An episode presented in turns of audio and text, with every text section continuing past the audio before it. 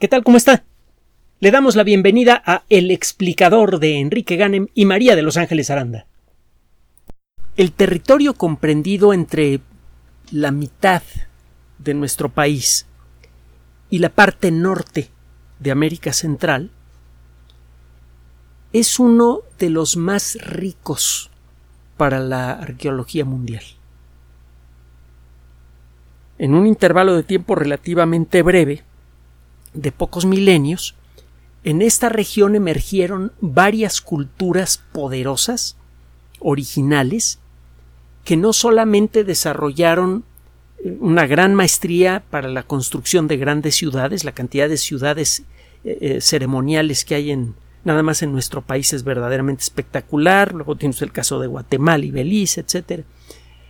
Además, es cada vez más claro que estas ciudades-estado desarrollaron técnicas sociales que en algunos casos podrían haber sido más exitosas que las del mundo, entre comillas, moderno.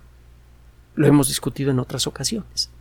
Aparentemente, algunas sociedades mesoamericanas llegaron a crear un mayor nivel de bienestar general para la colectividad de la época, considerando desde luego las escalas correspondientes, que lo que se ha conseguido en el mundo moderno.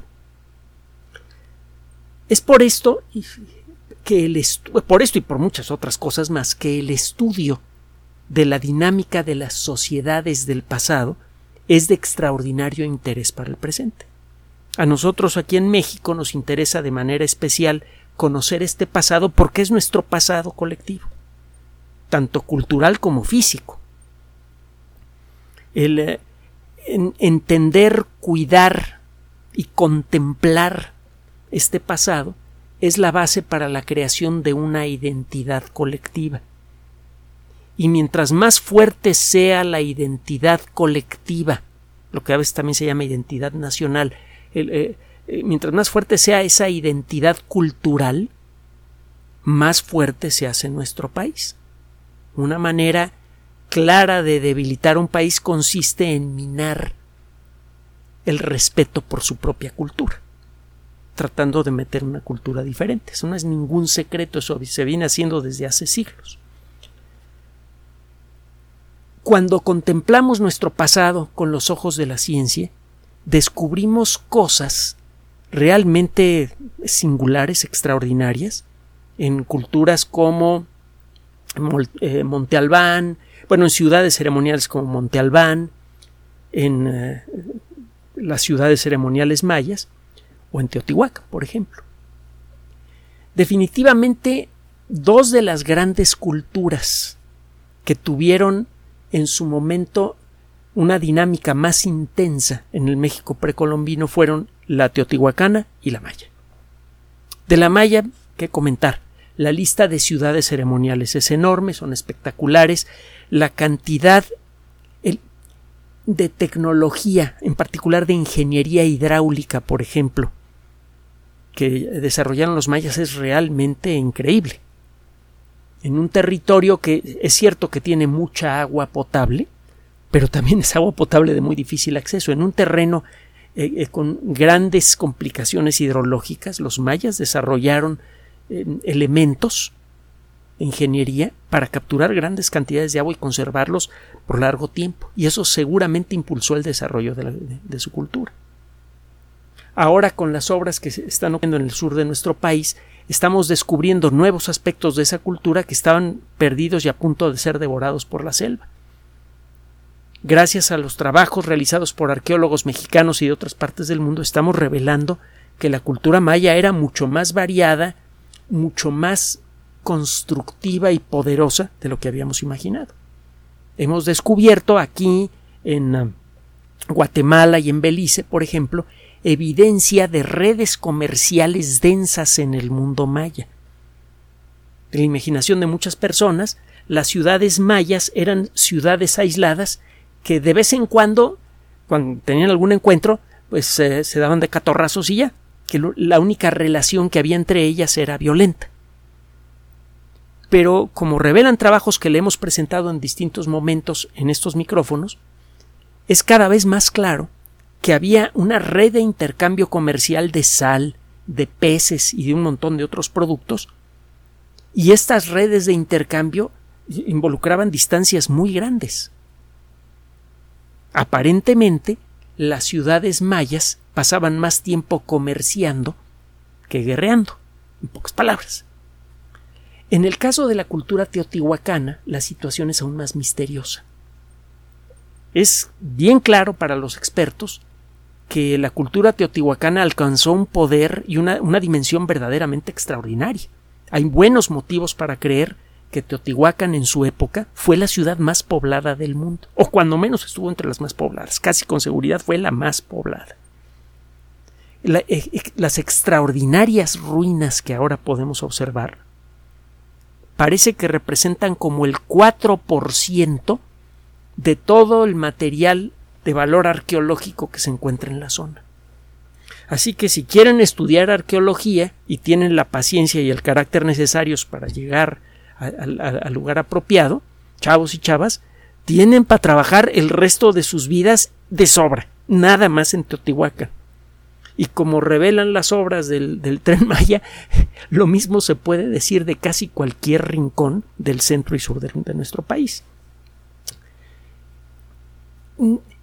Existe evidencia arqueológica de contacto entre la cultura teotihuacana y la cultura maya. Hay elementos en común, por ejemplo, la forma en la que representan al maíz y hay otros, otros factores. El problema es que quedó tan poco de la cultura teotihuacana que ha sido necesario el trabajo activo y paciente de muchos arqueólogos a lo largo de muchas décadas y la incorporación de muchas de las técnicas científicas más avanzadas para empezar a recuperar cuando menos una parte de esa historia. Llegamos a creer que el contacto entre la cultura teotihuacana y la cultura maya era esporádico y como se llegó a sospechar en el caso del mundo maya que había eh, muchos de estos intercambios eran probablemente de eh, con hachas de obsidiana o alguna, alguna otra arma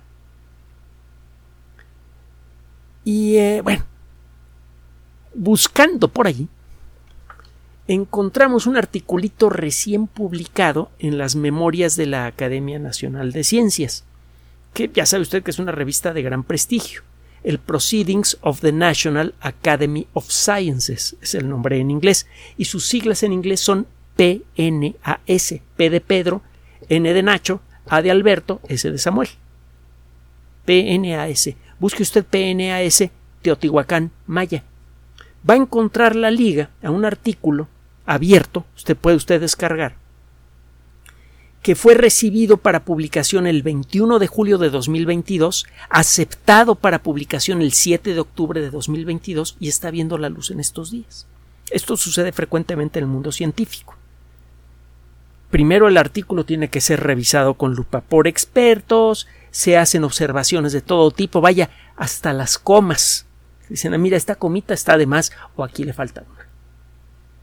Después de, un intercambio entre los editores y, y, los autores, bueno, primero que nada, los editores le dan un, primer vistazo, se lo mandan expertos para ver si lo que está diciendo el, el que quiere publicar un trabajo científico no son tonterías, pues. A decir otra cosa, pero bueno, tonterías si el artículo se ve bien construido, entonces viene este intercambio para ver, mira, vamos a redactarle así, esto no es claro, aquí te falta una gráfica, y una vez que pasa eso, entonces ya se acepta para publicación en su forma definitiva y entra en una cola de publicación. Ya le tocó a este artículo y está rete bueno. Mire, para no hacerle muy larga la historia, usted puede, si quiere, buscar el artículo, descargarlo y leerlo. Es fascinante. Está en inglés, eso sí, pero es fascinante. Eh, de hecho, es fascinante leer cualquier trabajo científico porque está uno tocando las orillas de lo que sabemos. Si quiere usted viajar a la frontera sin salir de su casa, si quiere experimentar la emoción de alguien que está descubriendo algo nuevo sin tener que arriesgar el físico, aquí tiene una buena una buena opción, la ciencia. Cuando usted se sumerge en la ciencia está tocando al misterio, está tocando los límites de lo que sabemos.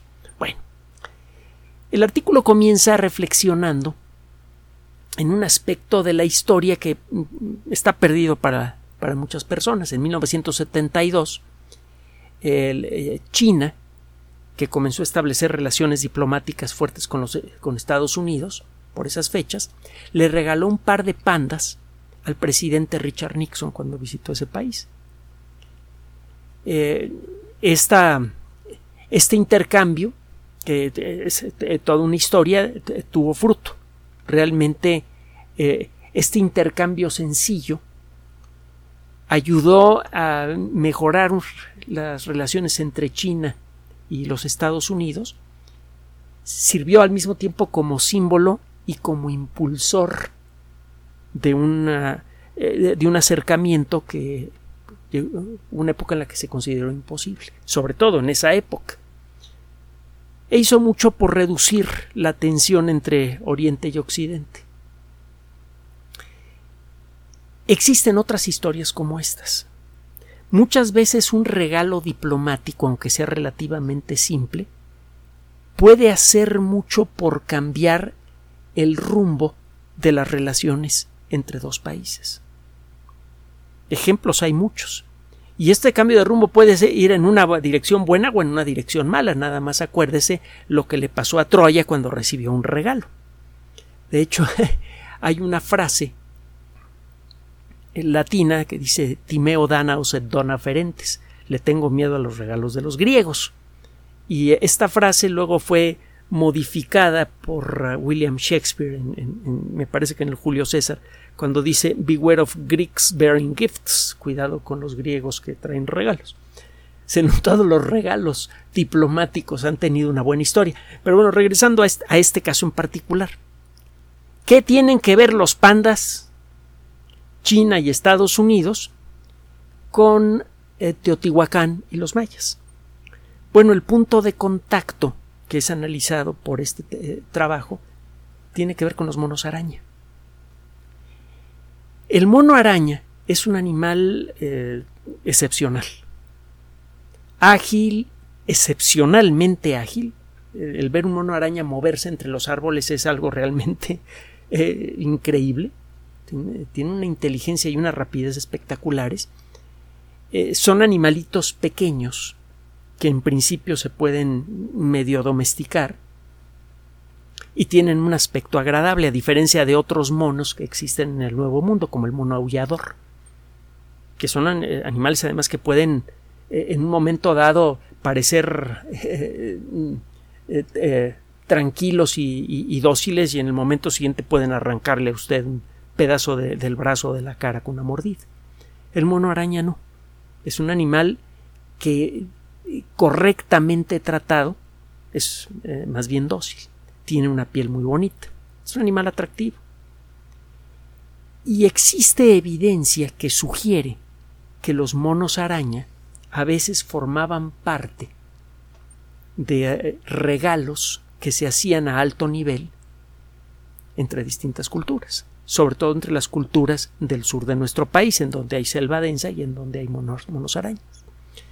Entonces, eh, llamó la atención desde luego el descubrimiento de una mono araña, bueno, de los restos de un mono araña, en una parte, en una zona ceremonial precisamente de Teotihuacán. La ciudad de Teotihuacán tomó mucha fuerza justo al inicio de lo que, que se llama la era común, después de Cristo. Y eh, el descubrimiento de este mono araña llamó especialmente la atención de los expertos, primero por lo que le dije. El regalar monos araña era algo común a, nivel de Estado. Era un regalo diplomático que era presentado por embajadores. Entonces, de arranque, la sola presencia de un mono araña en eh, Teotihuacán ya es llamativa. Luego, ese mono araña fue sacrificado en un centro ceremonial. Y estos sacrificios, usted podría pensar, oye, pues yo voy, te regalo una araña y, tú lo recibes y lo sacrificas, pues eh, le estás haciendo feo a mi regalo, pero no, al revés. Le estaban entregando a los dioses un elemento muy apreciable. Ese era el sentido con el cual se hacían este tipo de sacrificios. Así que el hecho de que el mono araña esté en Teotihuacán y haya sido sacrificado ceremonialmente sugiere que se trata de un regalo que fue hecho eh, con, intención eh, de, impresionar y que fue eh, muy bien recibido. Este descubrimiento por sí mismo ya sería muy interesante. Fue realizado en lo que se llama la Plaza de las Columnas. Y eh, lo que llama la atención aquí es que fue posible incorporar técnicas avanzadas para estudiar los restos de este animalito. Y lo que revelaron estas técnicas eh, soporta la idea de un intercambio diplomático entre ambas culturas. Eh, para comenzar, es claro, hay buenos motivos para creer que el bicho fue capturado cuando eh, tenía menos de tres años de edad, aproximadamente. Hay motivos para creer que estuvo cautivo por más de dos años. Y hay buenos motivos para creer que se le dio comida que normalmente se le, da, se le daba en aquella época solo a seres humanos. Por ejemplo, Chile por ejemplo maíz, y otros elementos. Si el animal no recibió comida para animales, recibió comida para humanos, estuvo en manos de los teotihuacanos un tiempo importante, para luego ser sacrificado en forma ceremonial. Eh, entre otras cosas, el eh, cuerpo del animalito estaba cuidadosamente amarrado. Esto sugiere un cierto ritual. Y además el, lugar en donde fue encontrado eh, incluye también una serie de otros de, una serie de elementos con símbolos relacionados con el poder. Por ejemplo una águila dorada etc también existen en el sitio en donde está eh, los restos de, de este animal en murales cuya factura se asemeja a los murales mayas y también se encuentran algunos jarrones que claramente son de origen maya. Este bichito fue sacrificado entre el año 250 y 300 de nuestra era, cuando se supone que había mm, intercambios violentos entre los mayas y los teotihuacanos. Obviamente el descubrir regalos que en aquella época eran considerados de gran importancia simbólica entre ambas culturas, eh, no apoya la teoría de que el único intercambio que había entre los mayas y los teotihuacanos era catorrazos. Este descubrimiento sugiere una relación mucho más compleja y probablemente mucho más fluida. Ahora, ¿cómo se puede determinar mucho de lo que le acabo de decir? Usted puede darse una idea del tipo de alimentación que recibe una persona, por ejemplo, analizando sus dientes. Así como eh, usted puede darse una idea de qué tan bien eh, eh, hidratado ha estado un árbol a lo largo de su historia estudiando los anillos de crecimiento, eso le da una idea de si el árbol ha estado sometido en alguna época a sequías o no. El análisis de la presencia de ciertos isótopos en, eh, en, los dientes, de ciertos isótopos de estroncio, de calcio, etcétera, pueden empezar a darle una idea del tipo de alimentación que recibe un organismo, sea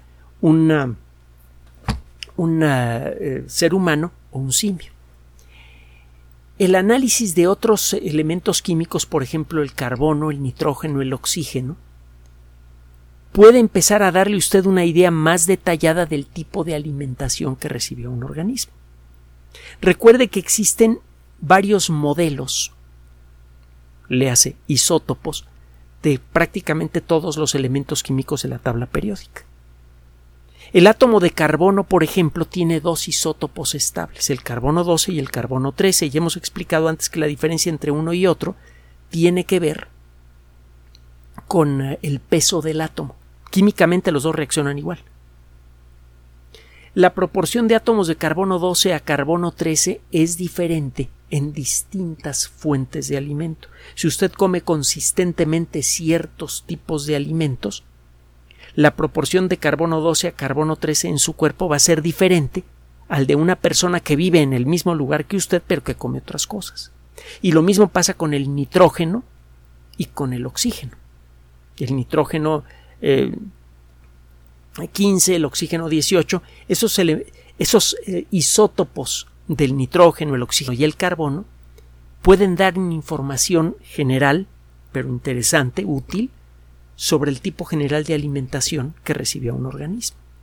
Ahora, en los restos de este mono araña no solamente encontramos encuentran los expertos huesos, también quedan restos de algunas proteínas, por ejemplo, colágeno, que es una proteína recia que aguanta mucho, que no, no, no se descompone fácilmente. Por ejemplo, e, es la molécula principal, la proteína principal que forma la piel. Si se reseca en las circunstancias apropiadas, el colágeno puede durar eh, centenares o incluso miles de años. Se han encontrado, de hecho, restos de colágeno de los vasos sanguíneos de tiranosaurios, que vivieron hace 66, 67 millones de años. Entonces no tiene nada de raro que estos investigadores hayan encontrado colágeno de, de, de este animalito. Y en el colágeno, en el esmalte de los dientes y en otros en otras partes del cuerpo de este animal, es posible encontrar evidencia isotópica del tipo general de comida que recibió este animal. Y es claro que este animal no recibió el tipo de comida que normalmente comen los monos araña, sino que recibió una comida esencialmente similar a la de una persona porque las proporciones de átomos de carbono 12 a carbono 13, oxígeno 16 a oxígeno 18, etcétera, etcétera, son muy similares en este simio a las proporciones que encuentra usted en los restos de seres humanos que vivieron en esa época en Teotihuacán. Estaban comiendo lo mismo. Por eso encuentra usted el mismo tipo, las mismas proporciones de isótopos de carbono, nitrógeno y oxígeno en, ambos restos. Eso por un lado. Por otro lado, eh, hay otros elementos que se pueden utilizar para darle una fecha más precisa a este entierro. Por ejemplo, eh, fue sacrificada un águila, un águila dorada, es un animal con, una simbología especial para, eh, para, el mundo teotihuacano, al igual que lo ha tenido para un montón de otras culturas. Casi todas las culturas del mundo han utilizado águilas de, en algún momento de su historia para representar algún elemento de identidad nacional. Simplemente ve el escudo nacional y vea cuántas águilas aparecen en los escudos nacionales de países europeos, por ejemplo. Bueno, el caso es que junto a ese animalito sacrificaron otro animal de gran valor, un águila, y el estudio de los huesos de esa águila revelaron la edad del entierro. También el estudio de la cerámica ayudó a revelar con más precisión la edad del entierro. Verá, cuando usted toma un montón de barro y lo mete a un horno, la estructura molecular de, del barro cambia con el calor. Parte de la energía del horno que sirve para endurecer a ese barro, que sirve para alterar las moléculas de arcilla, se queda almacenada en la arcilla misma. Si usted toma un objeto de barro y lo mete a un horno en las condiciones apropiadas, ese, ese, barro va a comenzar a emitir algo de luz, va a soltar algo de la energía que capturó cuando fue formado. Cuando usted forma una pieza de barro, parte de esa energía se queda atrapada en la estructura molecular del barro mismo, y esa energía poco a poco se va perdiendo. Pasa mucho tiempo, agarra usted esta pieza de barro, la mete a un horno a una temperatura que no va a reventar la pieza, no la va a perder usted. Esto solo lo puede hacer una vez. Y si usted lo calienta a una cierta temperatura y realiza un cierto procedimiento, verá que sale una forma de luz que puede ser visible o no de, de ese barro. Si usted mide esa luz, sabe cuánta energía quedaba almacenada en ese barro. Y usted puede calcular cuánta energía inicialmente quedó almacenada en, el barro cuando fue formada esa pieza. Esta técnica que se llama termoluminiscencia le permite a usted calcular con bastante precisión la edad que tiene una pieza de barro.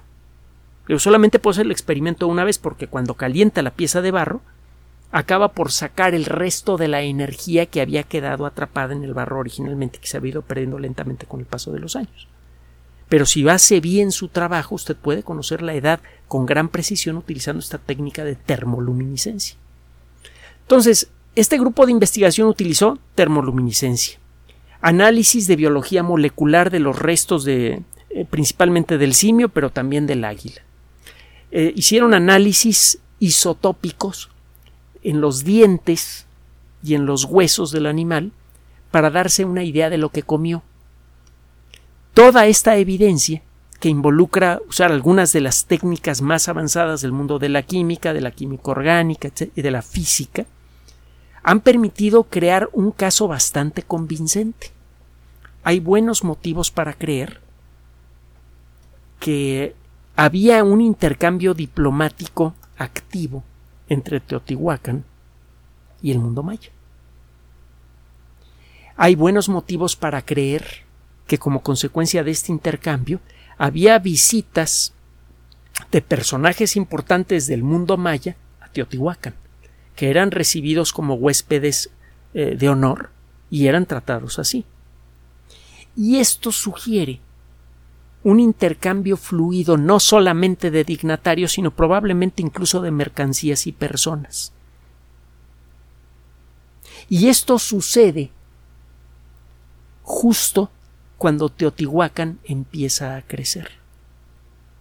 Aparentemente en una buena época, cuando Teotihuacán contaba con los elementos suficientes para crecer, por ejemplo, lluvias suficientes para poder mantener los sembradíos que servían para soportar a una población cada vez más grande. Eh, en, esta buena temporada, Teotihuacán estableció relaciones diplomáticas con el mundo maya. Y probablemente esta relación de culturas ayudó a enriquecer a ambas, porque por esas fechas las dos comenzaron a desarrollarse mucho.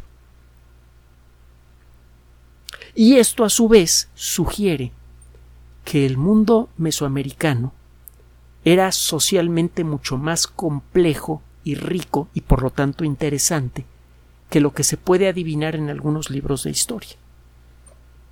A lo largo de los años nos han tratado de formar la idea de que las civilizaciones precolombinas no merecían realmente ser nombre, que se trataba de pequeñas ciudades ceremoniales aisladas en donde vivían un montón de salvajes que se dedicaban a hacer sacrificios humanos. Incluso hay por ahí una película que causó mucha molestia y con mucha justicia en el mundo maya, en donde se, se, pretende ofrecer esa perspectiva, que la gente que vivía en el continente eran todos una bola de brutos salvajes que nada más sabían darse de garrotazos en la cabeza y arrancarse el corazón. Cada vez existe más y más evidencia que sugiere que algunas estructuras sociales del mundo mesoamericano eran en algunos sentidos más avanzadas que las nuestras.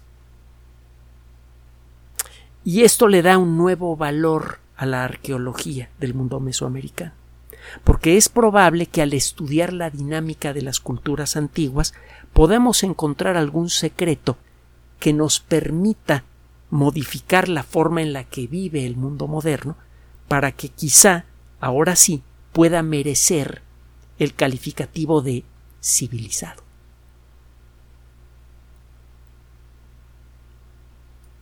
Gracias por su atención. Además de nuestro sitio electrónico www.alexplicador.net, por sugerencia suya tenemos abierto un espacio en Patreon, el explicador Enrique Ganem, y en PayPal, el explicador patrocinio por los que gracias a su apoyo sostenemos este espacio.